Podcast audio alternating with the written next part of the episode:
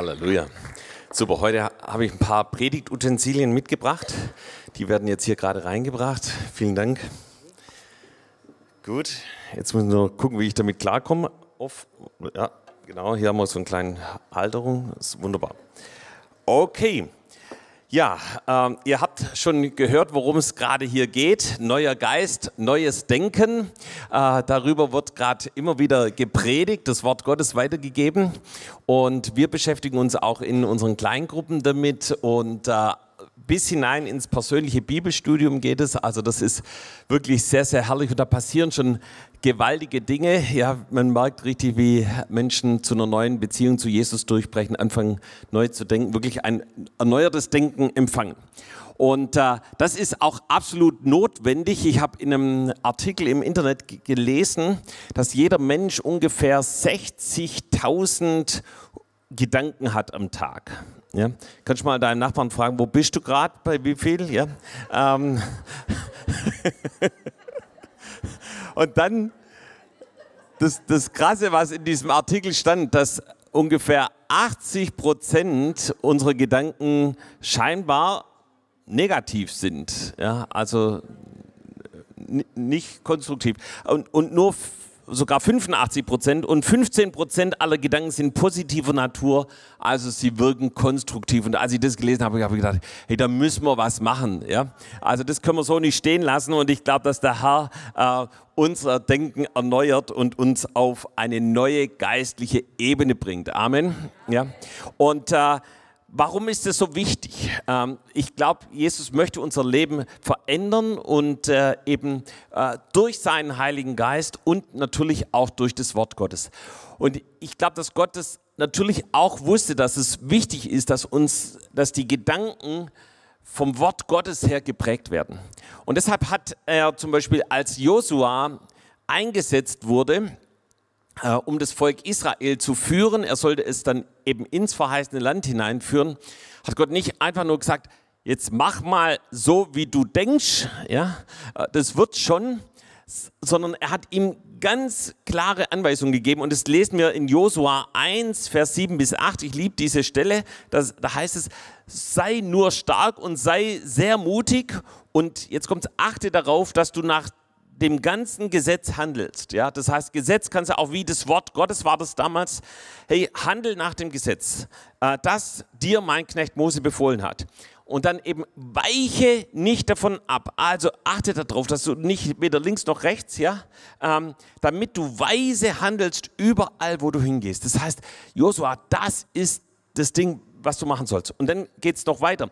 Lass dieses Buch des Gesetzes, ich halte hier mal meine Bibel hoch, ja, nicht von deinem Mund weichen, sondern forsche darin Tag und Nacht. Das heißt, Gott sagt, das Wort Gottes soll in deinem Mund sein. Und wann ist es in unserem Mund? Wenn wir das aussprechen. Ja, wenn wir das Wort Gottes verkündigen, wenn wir das Gott, Wort Gottes proklamieren. Ja, äh, und dann eben hier die Anleitung an Josua, forsche darin Tag und Nacht, damit du darauf achtest, alles zu befolgen. Auch da wieder eben, sei konkret und tu das, was da geschrieben steht, denn dann wirst du gelingen haben, und ich denke, das wünscht sich jeder von uns, auf deinen Wegen und dann wirst du weise handeln. Also das ist so eine Anleitung für Josua gewesen und er hatte ein riesiges Volk in das verheißene Land hineinzuführen und genau das hat er auch gemacht. Und, äh, äh, und da hat Gott ihm Sieg gegeben. Wir lesen dann, wie er Jericho einnimmt und viele andere Städte und einfach gelingen da war. Aber nicht nur Josua wurde das ähm, äh, gesagt, sondern wir lesen es zum Beispiel auch in dem ersten Psalm, Psalm 1, ja, Vers 2 und ich nehme die ersten drei Worte vom ersten Vers. Da heißt es, wohl dem, der seine Lust hat am Gesetz des Herrn und über sein Gesetz nach sind Tag und Nacht. Auch da wieder diese Anweisung, eben also fast ständig mit dem Wort Gottes verbunden zu sein, darüber nachzudenken und dieses Nachsinnen heißt sogar leise auszusprechen und dann werden wir vom Herrn geführt, dann bleiben wir auf dem richtigen Weg.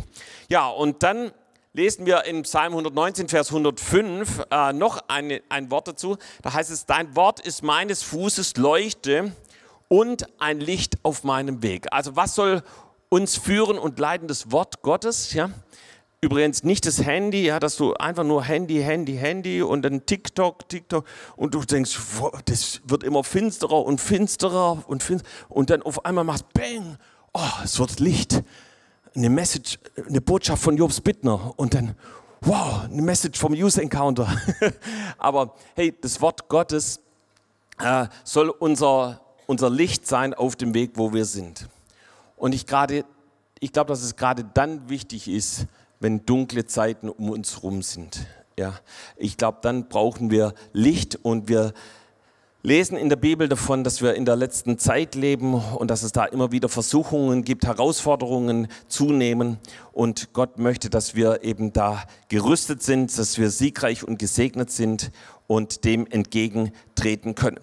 Ja, und deshalb ist es wichtig, dass wir auf einem guten Fundament stehen, und dieses gute Fundament, das wird als, in der Bibel als Fels beschrieben. Ja?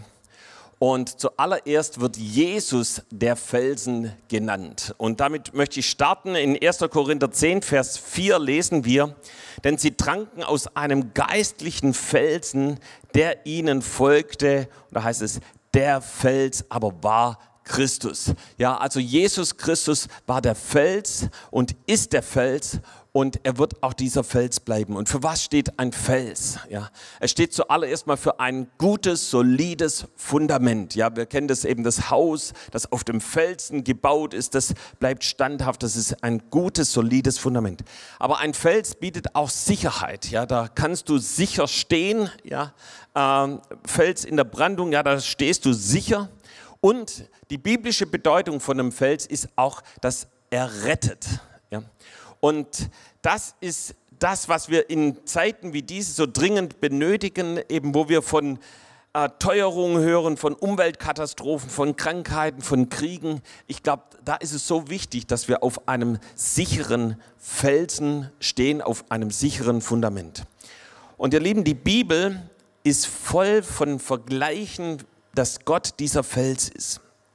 Mose singt darüber, in dem Lied von Mose, in 5. Mose 32, Vers 4, er ist der Fels, vollkommen ist sein Tun. Oder David an ganz vielen Stellen, zum Beispiel äh, Psalm 22, ja, Gott ist mein Fels, in dem ich mich berge. Ja.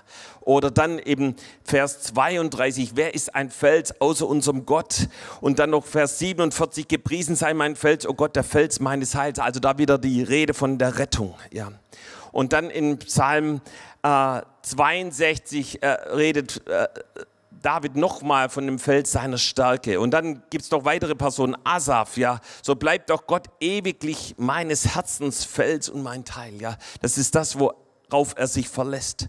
Ethan in Psalm äh, 89, Vers 27 spricht er von dem Fels meines Heils. Auch da wieder der, dieser Fels der Rettung, der ihn rettet. Jesaja, äh, gibt es einen Gott außer mir? Nein, es gibt sonst keinen Felsen, schreibt er. Und Habakkuk genauso äh, endet in Habakkuk 1, Vers 12 mit diesen Worten: O äh, du, o Fels, du bist bei mir. Ja, und äh, das heißt, die ganzen Propheten im Alten Testament sprechen immer wieder, dass Gott dieser, dieses Fundament ist, diese Sicherheit, dieser Schutz, diese Rettung ist, dieser Fels. Aber wenn wir unseren Vers, mit dem wir gestartet haben, in 1. Korinther 10, Vers 4 nochmal genauer anschauen, ja, eben, dass Jesus dieser Fels ist, da lesen wir eben, dass dieser Fels, dass da frisches, lebendiges Wasser herauskommt. Ja, ich lese nochmal, 1. Korinther 10, Vers 4, denn sie tranken aus einem geistlichen Felsen, der ihnen folgte und dieser Fels war Christus. Und hier ist die Rede von einem der größten Wunder im Alten Testament. Ähm, und dieses riesige Wunder, das Gott da getan hat, das wird an zwei Stellen im Alten Testament eben in der Torah beschrieben. Ja? Äh, einmal in 2. Mose 17, Vers 6, da lesen, Sie, lesen wir, siehe, ich will dort vor dir auf den Felsen am Horeb stehen und du sollst den Felsen schlagen und es wird Wasser herauslaufen, damit das Volk zu trinken hat. Und Mose tat dies vor den Augen der Ältesten Israels und so konnte das Volk Israel trinken. Und dann lesen wir fast das gleiche nochmal in 4. Mose 20, Vers 11. Und Mose hob seine Hand auf und schlug den Felsen zweimal mit seinem Stab. Da floss viel Wasser heraus und die Gemeinde trank und auch das Vieh. Ja, so wir wollen uns diese beiden Stellen noch mal ein bisschen genauer anschauen, aber zuerst zu diesem Wunder. Also aus einem Felsen kommt Wasser heraus und ich habe eben hier so ein kleines Utensil mitgebracht, einen Stein, ein Felsen und wenn du den jetzt mal untersuchen würdest, wie viel Wasser ist in diesem Felsen drin? Ja, was würdet ihr schätzen? Ja. Ja, also denk mal, dein Körper besteht ja aus sehr viel Wasser, aber hier dieser Fels, also da ist, da ist kein Wasser drin. Ja, ich, ich habe sogar ChatGPT gefragt, also kein, kein Wasser drin. Ja, und ähm, null Wasser. Das heißt, du kannst diesen Felsen noch so ausfringen, zusammendrücken und machen und tun. Da, da kommt so kein Wasser raus. Und ähm, Jetzt ist es aber so, dass das Volk Israel ähm, äh, sehr viel Wasser brauchte. Und das, das, Wasser, das aus dem Felsen kam, das war jetzt nicht einfach nur so ein, so ein Glas, das eben Mose mal ein bisschen was zu trinken hatte. Nein, sondern das waren 600.000 Mann, die da unterwegs waren. Und es waren nur die wehrfähigen Männer. Ja? Und wenn du dann eben noch die Frauen und die Kinder und so weiter dazu rechnest, könnte man so auf zwei Millionen Menschen kommen. Ja? Und wenn du jetzt den durchschnittlichen Wasserverbrauch pro Mensch rechnest, ja, also ich, ich weiß, man sollte mehr trinken, aber ich habe es jetzt einfach mal mit zwei Liter gerechnet, ja, weil es ja Wüste und so weiter, also brauchen es wahrscheinlich mehr, aber egal, nur mal zwei Liter. Äh, das heißt, dann hat man einen durchschnittlichen Wasserverbrauch von vier Millionen Liter Wasser. 4 Millionen Liter Wasser. Aber da haben die Tiere noch nichts zu trinken, also ist da wahrscheinlich noch ein bisschen mehr. Und ich habe mir überlegt, weißt du, wie viel 4 Millionen Liter Wasser ist? Ja? Äh, ich will es dir mal veranschaulichen.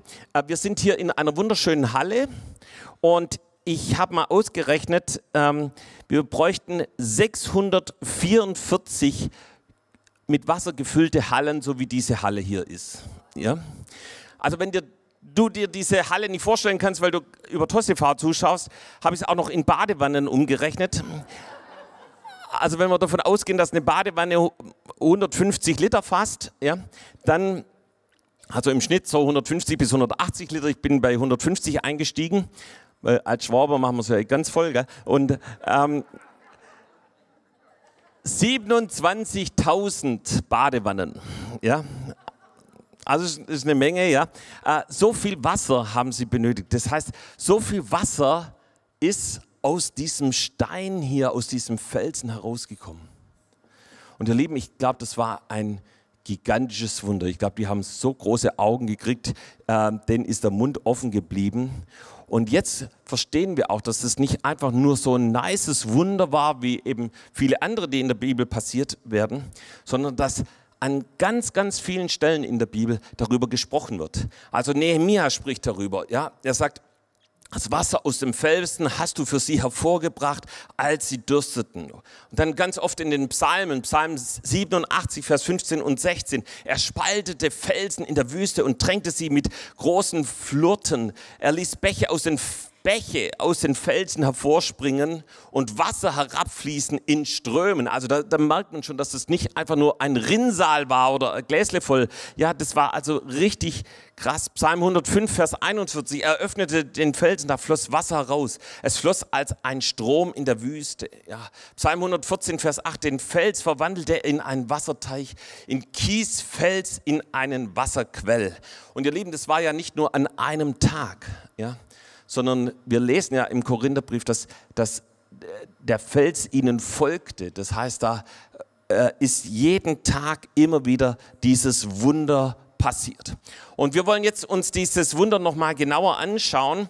Und zwar gibt es ja diese zwei Stellen, einmal in 2. Mose 17 und da ist es so, das Volk murrt, da sie nichts zu trinken haben. Mose wendet sich an den lebendigen Gott. Er sagt, so wie du auf den Nil mit deinem Stock geschlagen hast, so schlage gegen den Felsen und es wird Wasser herauskommen. Und genau das macht Mose und siehe, das ganze Volk ist versorgt. Das heißt, Mose ist dem gehorsam, was Gott sagt und es, es funktioniert. Ja, also er hat hier so einen Stock und äh, Gott sagt eben hier, geh zu dem Felsen, schlag hier drauf und dann kommt Wasser raus. Hat bei mir jetzt nicht funktioniert, aber bei Mose hat es wunderbar funktioniert. Äh, das war die Anweisung. Und dann springen wir zu 4. Mose 20 äh, in die Verse 1 bis 13 und wieder lagert sich das Volk Israel und sie haben kein Wasser und fangen an zu murren. Mose und Aaron wenden sich an Gott und er spricht zu ihnen. Und ich lese Vers 8 jetzt. 4. Mose 20, Vers 8. Nimm den Stab und versammle die Gemeinde, du und dein Bruder Aaron, und rede zu dem Felsen vor ihren Augen. So wird er sein Wasser geben. So sollst du ihnen Wasser aus dem Felsen verschaffen und der Gemeinde und ihrem Vieh zu trinken geben. Also wenn ihr genau zugehört habt, eben jetzt hier soll Mose zu dem Felsen reden. Er soll also nicht wie bei der ersten Stelle darauf schlagen, sondern er soll vor den Augen Israels zu diesem Felsen sprechen.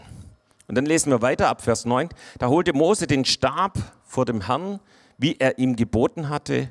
Und Mose und Aaron versammelten die Gemeinde vor dem Felsen und er sprach zu ihnen, hört doch, ihr Widerspenstigen, werden wir euch wohl aus diesem Felsen Wasser verschaffen? Und Mose hob seine Hand auf und schlug den Felsen zweimal mit seinem Stab. Da floss viel Wasser heraus und die Gemeinde trank und auch ihr Vieh. Und der Herr aber sprach zu Mose und Aaron, weil ihr mir nicht geglaubt habt und mich von den Kindern Israels zu heiligen, sollt ihr diese Gemeinde nicht in das Land bringen, das ich ihnen gegeben habe. Also hier in dem zweiten Teil andere Geschichte. Mose soll den Stab holen, dann eben aber zu dem Felsen sprechen. Was macht Mose? Er schlägt zweimal mit dem Stab auf den Felsen. Es funktioniert sogar, das Wasser fließt, aber die Konsequenz ist für Mose krass und für Aaron genauso. Sie dürfen nicht in das verheißene Land ziehen. Weiß nicht, wie es dir geht. Du sagst vielleicht, hey, das ist doch nicht so schlimm. Warum so eine harte Strafe für Mose und Aaron? Doch in dem Zusammenhang müssen wir uns anschauen, was das für Gott bedeutet. Wie argumentiert Gott selber? Er sagt eben, weil ihr mir nicht vertraut habt und den Israeliten nicht meine Heiligkeit deutlich gemacht hat. Also das ist der erste Punkt. Da, war kein Glaube, kein Vertrauen auf den lebendigen Gott und sie haben dem Volk Israel die Heiligkeit Gottes nicht sichtbar gemacht. Und Mose versucht dann im fünften Buch Mose das nochmal aufzugreifen und sagt, Gott, gibt es nicht noch eine Möglichkeit, dass ich doch noch ins verheißene Land gehen kann? Und äh, wir lesen dann in 5. Mose 32, da wird praktisch die Situation nochmal aufgegriffen. Vers 48 bis 52, am gleichen Tag sprach der Herr zu Mose, steig auf das Gebirge östlich des Flusses, auf den Nebo, der in Moab gegenüber von Jericho liegt. Blicke dann über Kanaan, das Land, das ich den Israeliten zum Besitz gebe. Danach sollst du auf dem Berg sterben und im Tod mit deinen Vorfahren vereint werden, genauso wie dein Bruder Aaron auf dem Berg Hor starb und mit seinen Vorfahren vereint wurde. Denn ihr habt mir beide vor den Israeliten nicht gehorcht, und zwar am Wasser von Meribah Kadesh in der Wüste Sin. Dort habt ihr es versäumt, den Israeliten meine Heiligkeit vor Augen zu führen. Deshalb sollst du das Land, das ich den Israeliten gebe, nur aus der Ferne sehen, aber du wirst es nicht betreten. Also hier sehen wir nochmal, wie Gott bei seiner Entscheidung bleibt, ja, eben weil Mose auf diesen Fels geschlagen hat äh, und eben nicht Gott gehorsam gewesen ist, äh, darf er zwar auf den Berg äh, Nebo gehen ja, und damit das ganze Land Israel sehen, Ähm, übrigens, den Berg gibt es immer noch, ja, in Jordanien oben. Äh, da kannst du hingehen und siehst wirklich ein groß, äh, äh, über fast ganz Israel. Ja. Und wir halten also fest, was war für Gott entscheidend? Einmal, dass, sie, dass Mose nicht vertraut hat, dass er nicht gehorcht hat und dass er die Heiligkeit Gottes nicht geachtet hat. Und das war der ausschlaggebende Punkt, dass Gott gesagt hat, nee, Mose, das, so geht es nicht. Ja. Äh, da kam zwar das Wasser für das Volk heraus, aber es hatte eine krasse Konsequenz eben für Mose selber. Und wenn wir jetzt aber noch mal unseren Vers aus dem Neuen Testament uns anschauen, 1. Korinther 10, Vers 4, dass Jesus dieser Fels ist, ich empfinde, dann bekommt es nochmal eine ganz andere Dimension. Ja, ich lese diesen Vers nochmal. Denn sie tranken aus einem geistlichen Felsen, der ihnen folgte. Der Fels war Christus.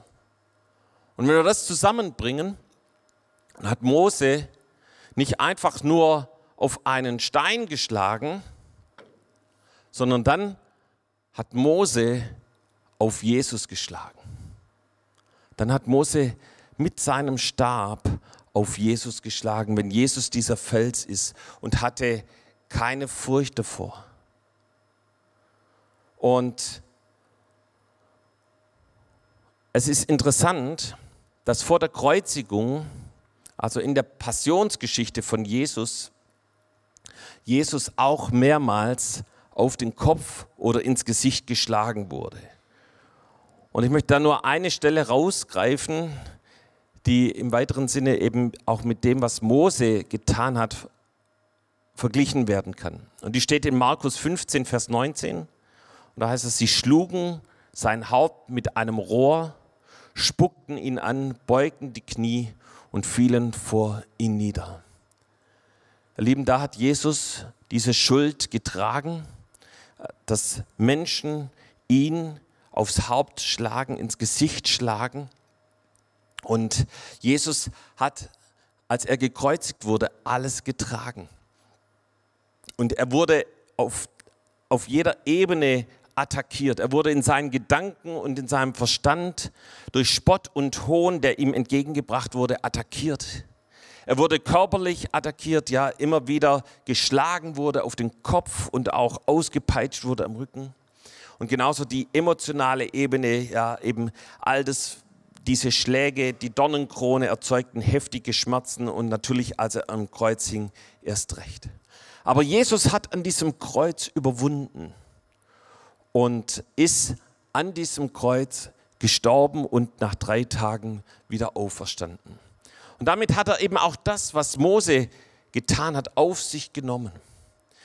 Eben die Schläge auf den Felsen in der Wüste hat Jesus am Kreuz getragen, als er, genauso eben als er mit diesem Rohr auf den, auf den Kopf geschlagen wurde. Und damit hat Jesus den Unglauben, das Misstrauen, das Leben in eigener Kraft, in Unabhängigkeit, den Stolz, den Hochmut und die Rebellion, die Mose in seinem Herzen hat, auch auf sich genommen.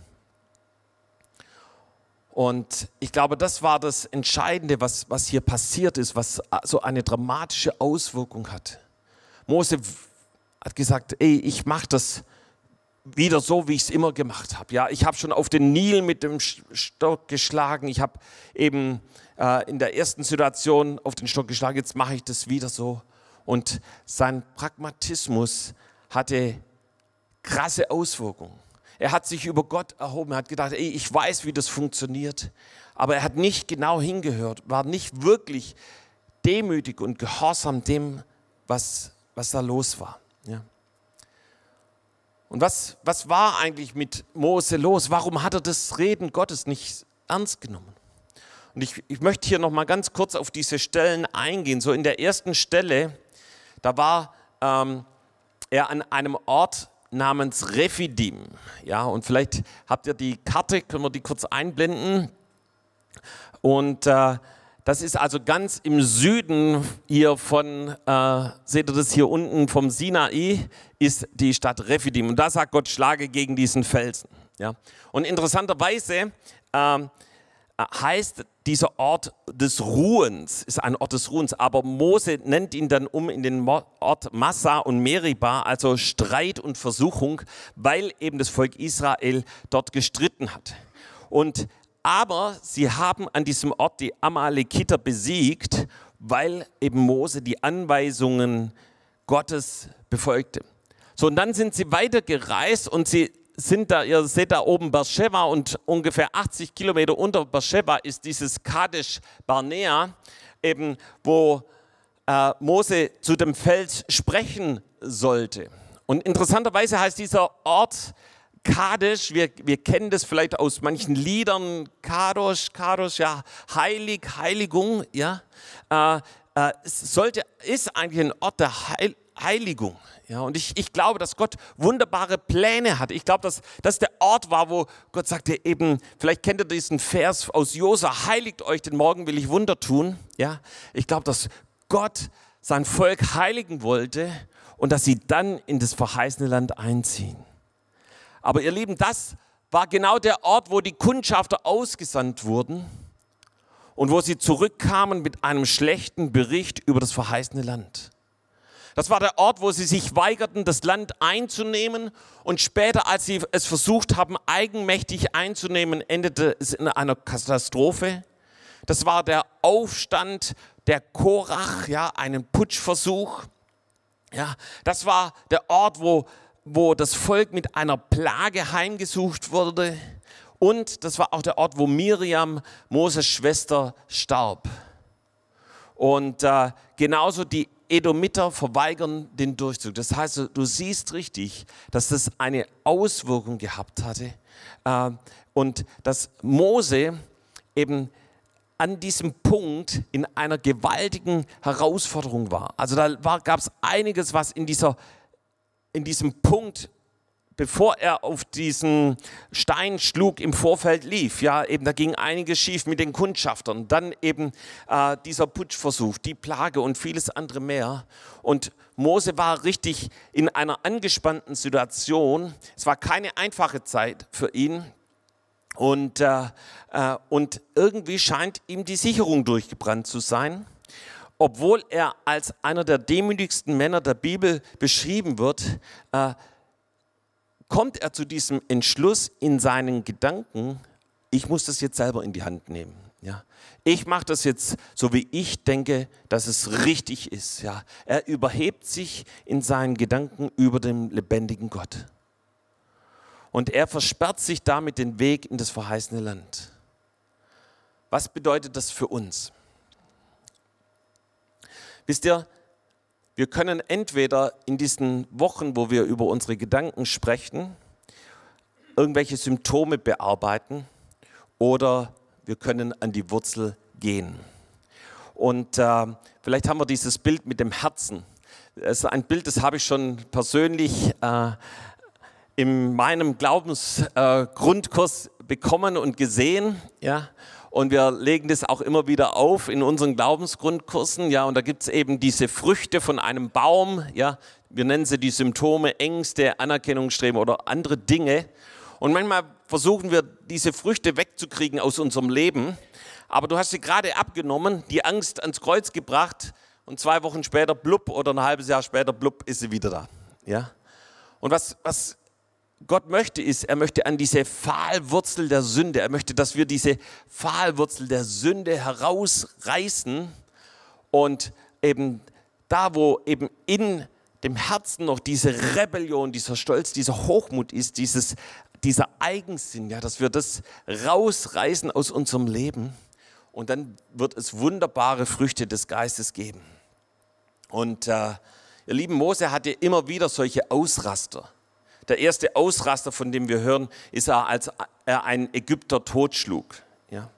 Dann etwas später bekommt er die, die, die zehn Gebote ja, von Gott persönlich ja, auf Steintafeln geschrieben. Und was macht er? Er sieht, das Volk Israel sündigt und er zerschmettert sie. Ja. Und dann eben hier nochmal unser Beispiel mit, als er auf diesen Felsen schlug. Und diese Wurzel der Rebellion und des Stolzes, das kam immer wieder zu diesen Früchten von unkontrollierten Zornausbrüchen und endeten damit, dass er nicht in das verheißene Land hinein konnte. Und es war wie, wenn er Jesus auf den Kopf geschlagen hat.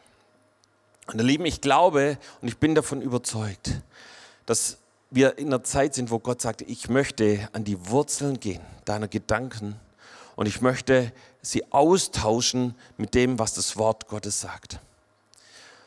Und ihr Lieben, in Hebräer 4, Vers 12 lesen wir, das Wort Gottes ist lebendig und wirksam. Es ist schärfer als das schärfste Schwert und durchdringt unsere innersten Gedanken und Wünsche. Es deckt auf, wer wir wirklich sind und macht unser Herz vor Gott offenbar. Ja. So Luther sagt, es dringt durch in Mark und Bein. Ja. Und ich glaube, dass Gott in dein Herz hineindringen möchte, in das Innerste deiner Gedanken und es austauschen möchte mit dem Wort Gottes. Und ihr Lieben, als ich dieses, von diesem Programm gehört habe, habe ich zuerst gedacht, cool, das ist super, ich liebe es, mit dem Wort Gottes zu arbeiten. Und dann habe ich äh, hier mein iPad mir angeschaut und habe gedacht, wow, Guido, du hast bestimmt äh, zehn oder noch mehr Proklamationen hier drin, die, die ich mir schon persönlich mal ähm, ähm rausgeschrieben habe. Und habe gedacht, ach, vielleicht schnappe ich mir da irgendeine, ja, und äh, das wird super, ja. Und, aber dann war ich in der Gebetszeit und Gott fing an, über Dinge zu reden, wo ich bisher eigentlich immer nur die Symptome be behandelt habe. Ja. Und auf einmal fing Gott an, darüber zu sprechen. Guido, guck mal, das sind eigentlich die Wurzeln. Und ich möchte an diese Wurzel heran. Ich möchte in dieser Zeit diese Wurzel bearbeiten und diese Wurzel austauschen mit dem, was das Wort Gottes sagt. Und ihr Lieben, ich bin so ermutigt darüber, das Wort Gottes zu verkündigen, auch persönlich auszubeten. Und äh, was Gott machen möchte. Und das, das ermutigt mich. Ezekiel 36, 26 bis 27, wir kennen das, dass Gott uns ein neues Herz und einen neuen Geist geben. Und er sagt, er will diese Steinerne aus unserem Fleisch wegnehmen und uns ein fleischendes Herz geben. Ja, ich will meinen Geist in euer Innerstes legen. Und ich habe eine gute Botschaft heute an dich. Wenn du, wenn dein Herz so aussieht, ja, steinernes Herz. Ich glaube, Gott möchte heute in dieses steinerne Herz hineinsprechen. Und so wie dieser Felsen in der Wüste Millionen Liter von Wasser hervorgebracht hat, sagt Gott, hey, mache ich aus deinem Herzen ein fleischernes Herz, wo auf einmal Segen hervorkommt, wo auf einmal andere ermutigt werden, wo auf einmal was passiert, so wie es Jesus selber in Johannes 7, Vers 37 bis 39 sagt. Ja, ähm, Vers 8, ab Vers 38 lese ich, wer an mich glaubt, wie die Schrift gesagt hat, aus seinem Leib werden Ströme lebendigen Wassers fließen. Ja, das sagte er aber von dem Geist, den die empfangen sollten, welche an ihn glaubten. Denn der Heilige Geist war noch nicht da, weil Jesus noch nicht verherrlicht war. Ihr Lieben, es ist nicht die Zeit, wo wir aufhören zu schlagen, ja, wo wir aufhören irgendwie auszurasten, wo wir aufhören Dinge in eigener Kraft und Stärke zu tun. Und hier in Johannes 7 Vers 38 heißt es, wer an mich glaubt, wie die Schrift sagt. Ja. Wer an mich glaubt, das heißt, wer an mich glaubt, so wie es das Wort Gottes sagt. Und dann eben nochmal, welche an ihn glauben. Es, es, Jesus wiederholt es. Ja, das heißt, welche ihm vertrauen, welche ihr ganzes Vertrauen auf Jesus setzen, ja, die, von denen wird, werden Ströme lebendigen Wassers fließen. Und ihr Lieben, Mose sollte sprechen. Mose sollte das Wort Gottes aussprechen. Ähm, und, und das hat was mit unserem Denken zu tun, mit dem, was wir sagen, ja, dass wir das Wort Gottes aussprechen und dann kommen die Wunder in Existenz und nicht nur die Wunder, sondern wir kommen in das verheißene Land hinein. Und ich möchte abschließend nochmal, lass uns nochmal gemeinsam in diesen Vers hier einsteigen in 1. Korinther 10, wo, wo eben Paulus darüber schreibt im Vers 4, ja, eben dieser Fels war Christus. Und dann sagt Paulus eben, es werden, es werden Anfechtungen kommen, Versuchungen von Vers 7, Vers, von Götzendienst, Vers 8 von Unzucht, äh, Vers 9 eben die Christus versuchen, äh, Vers 10 Mord bitte nicht, ja. Und irgendwann kommen wir auf diesen, diesen wunderbaren Vers 13, Gott aber ist treu, er wird nicht zulassen, dass ihr über euer Vermögen versucht werdet, sondern er wird zugleich mit der Versuchung auch den Ausgang schaffen, sodass ihr es ertragen könnt. Ja? Das heißt, hey, wenn da auch Herausforderungen sind wie bei Mose, war, es gab so viele Herausforderungen in seinem Leben, in dieser Situation, wo er in Kadesh Bernea war, aber Gott sagt, ich bin bei dir und ich werde darauf achten, dass es nicht über dein Vermögen hinaus passiert. Ist es nicht ermutigend? Findest du es auch ermutigend? Ja. Und als ich dann die Bibel ein bisschen weitergelesen habe, bin ich auf den zweiten Korinther gekommen. Und da Vers, Kapitel 1, Vers 8, und da, da lesen wir, ähm, dass äh, Paulus schreibt, wie es ihnen geht, dass wir übermäßig schwer zu tragen hatten, über unser Vermögen hinaus, sodass wir selbst am Leben verzweifelten. Also der Paulus, der gerade gesagt hat, Gott wird uns nicht versuchen über unser Vermögen, schreibt hier im zweiten Brief an die Korinther, dass er selber über sein Vermögen hinaus versucht wurde, dass er fast am Leben verzweifelt ist.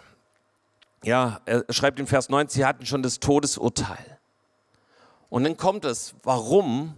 Damit wir nicht auf uns selbst vertrauten, sondern auf Gott, der die Toten auferweckt. Und dann eben schreibt er, wie Gott sie gerettet hat und Gott Wunder getan hat. Lieben, da wo du vielleicht heute hier bist und du bist in einer großen Herausforderung, du weißt nicht mehr, wie es weitergeht. Ich möchte, ich glaube, dass Gott dich ruft, dass du ihm vertraust, dass du seinem Wort vertraust und nicht so, wie Mose in eigener Kraft und Stärke gegangen ist, sondern dein Vertrauen hundertprozentig auf ihn setzt. Und dann wird Gott dich retten. Dann ist er der Fels. Dann ist er derjenige, der seinen Geist ausgießt. Dann ist er derjenige, der dir neues Leben schenkt. Und ich glaube, Gott sagt es auch da zu dir, wo du wie an einem, an einem, an einem Endpunkt stehst und nicht mehr weiter weißt. Gott sagt, ey, ich bin für dich da. Und du kannst mir vertrauen, da wo du mir vertraust, da werde ich dich retten, da bin ich der Fels des Heils für dich. Amen.